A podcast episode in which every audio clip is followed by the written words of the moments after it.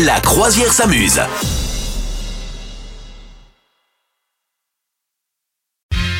On a une belle info, Madame Meuf, euh, une info de télévision. Info Télévision, c'est la 14e saison de Top Chef, messieurs, dames. Déjà 14 ans, c'est ouf. Hein. Qu'est-ce Ouais, que le 14 temps ans. passe Ouh, mazette. Non, mais je me rends pas compte. Mais moi, j'aime toujours autant cette émission. Je les ai pas toutes regardées, pas toutes les saisons, mais à chaque fois que je me prends au jeu, pas trop tard, Mm. dans, dans le truc, parce que c'est quand même excessivement bien monté, je me retrouve à, à être complètement à fond. Je sais pas si ça marche avec toi. Moyen, je t'avouerai que c'est pas le genre de programme que je regarde beaucoup. Non, j'aime Ah, pas écoute, trop. Moi, ouais, j'aime plutôt bien. Moi, mes gamins, ils adorent aussi euh, les meilleurs pâtissiers, tous ces machins-là Ouais, et tout. non. Et bon, moi, je suis plus, je suis pas hyper pâtisserie. Par contre, je, suis très bouffe et tout.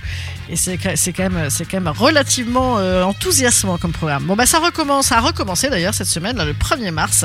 Et concomitamment à cela, figure-toi que qui a sorti son petit bouquin qui fait frémir dans les chaumières également à la même date, c'est le guide Michelin. Ah. Et ben voilà, et donc le guide Michelin hein, qui tous les ans euh, eh bien euh, rend ses, ses comptes, et ben Michel Saran, je sais pas si tu vois, Michel Saran qui a été un juré de Top Chef pendant 7 ans et Oui. qui est euh, ce Toulousain, tu sais qui fait aussi la, la nourriture du dans, dans le dans les trains? Tu sais, maintenant, dans les trains, ils ont toujours des chefs qui font des petits plateaux très compliqués alors qu'on voulait juste un jambon beurre.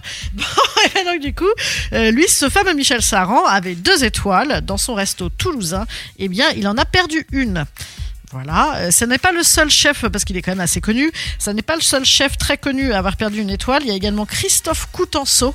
Tu sais, les Coutenceau, là, c'est les mecs de Montpellier. Mhm. Et euh, Guy Savoie.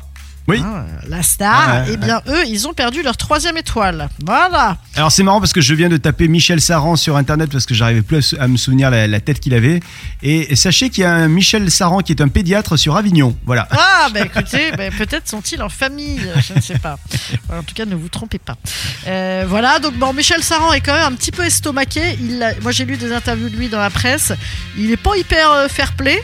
Il dit écoutez, moi, je ne travaille pas pour ces gens-là. Et puis, de toute façon, il y a une autre manière de faire connaître son travail maintenant avec les réseaux sociaux. Et puis voilà, euh, je ne vais pas tout faire pour la récupérer, mais quand même, je n'ai pas bien compris pourquoi je ne l'avais pas eu. Voilà. Ouais. Il comprend pas pourquoi il l'a pas re-eu. En vrai, ça doit être effroyable ce truc-là. Enfin, c'est après quand on fait des métiers comme ça, c'est sûr que c'est un jugement permanent. C'est comme la scène d'ailleurs. Euh, L'autre jour, moi, j'ai rencontré euh, quelqu'un qui a un, un super restaurant et qui me disait tous les soirs, quand je suis en cuisine, j'ai le trac. Et ça, je, je pense que c'est la même chose. Tu as une prestation, une qualité euh, à renouveler en Et permanence. il avec vomit dans les, avec- dans les plats. avec les gens. ah, non, mais De avec les gens. Oui, voilà.